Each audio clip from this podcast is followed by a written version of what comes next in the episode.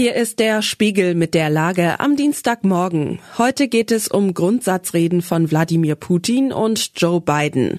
Wir blicken außerdem auf rot-grün-rote Sondierungen in Berlin. Spiegelredakteur Sebastian Fischer hat diese Lage geschrieben.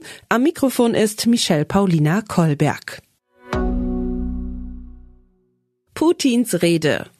Russlands Präsident Wladimir Putin hat für diesen Dienstagmorgen eine Rede zur Lage der Nation angekündigt. Was wird er sagen, knapp ein Jahr nach Beginn seines Überfalls auf das Nachbarland? Russland ist ein, zumindest vom Westen, politisch und wirtschaftlich isoliertes Land. Ein Paria-Staat auf dem Weg zum Juniorpartner Chinas. Egal wie der Krieg ausgehen mag, das Land und seine Einwohnerinnen und Einwohner werden auf lange Zeit unter den Folgen dieser imperialistischen Politik Putins zu leiden haben. Unsere Moskau-Büroleiterin Christina Hebel sagt, die russische Hauptstadt sei vor Putins Rede voller Gerüchte. Viele Menschen wirkten nervös. Wird Putin eine weitere Welle der Mobilmachung verkünden, die Grenzen schließen lassen? Christina geht davon aus, dass Putin die Einheit des russischen Volkes in diesem Krieg beschwören wird. In den vergangenen Monaten habe Putin mehr und mehr versucht, ihn in einen Krieg gegen die USA und den Westen umzudeuten. Bidens Rede mit seinem Überraschungsbesuch in Kiew hat US-Präsident Joe Biden am Montag als Vormann des Westens den Ton für diese Woche des traurigen Jahrestags gesetzt. Er sagte, es sei jetzt entscheidend, die unerschütterliche Unterstützung für die Ukraine zu zeigen. Biden kündigte weitere Militärhilfe an.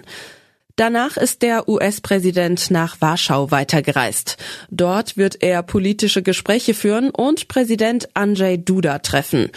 Am späten Dienstagnachmittag soll Biden dann eine grundsätzliche Rede halten.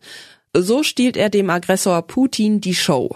Am Mittwoch wird Biden zudem mit Vertretern weiterer osteuropäischer NATO-Staaten zusammenkommen. Sondierungen in Berlin. In Berlin wird nach der Abgeordnetenhauswahl munter weiter sondiert. Heute geht dabei erstmals die SPD in die führende Rolle. Sie bittet Grüne und Linke zum Gespräch. Vor etwas mehr als einem Jahr hat man einen Koalitionsvertrag geschlossen, aber jetzt wird wieder sondiert. Ob es noch passt? Auf eine dieser drei Optionen wird es am Ende hinauslaufen. Große Koalition, Schwarz-Grün oder Rot-Grün-Rot. Berlin selbst ist übrigens nicht so gespalten, wie manchmal gern behauptet wird. Das eigentliche Problem dieser fast vier Millionen Stadt liegt darin, dass man dort auf seltsame Weise sozial ungerecht lebt. Gute Bildung bekommt wer engagierte Eltern hat. Besserverdienende bekommen einen kostenlosen Kita-Platz, Kinder aus ärmeren Haushalten manchmal gar keinen. Die Mieten explodieren, die Stadt hat einst zehntausende landeseigene Wohnungen verkauft. Mitten in der Stadt darf eine Fläche von 450 Fußballfeldern nicht bebaut werden.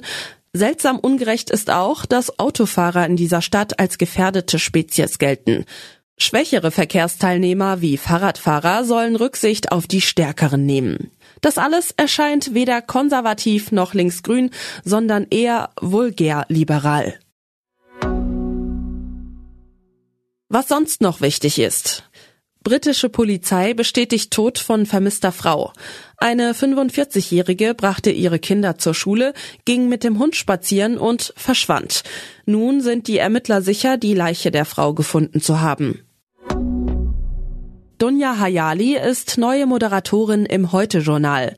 Am Montagabend präsentierte sie die ZDF-Sendung zum ersten Mal als Hauptmoderatorin.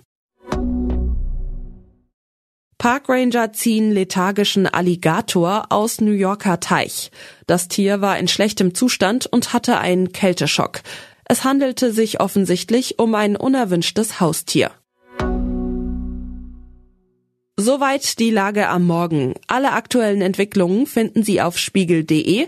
Wir melden uns hier wieder mit der Lage am Abend.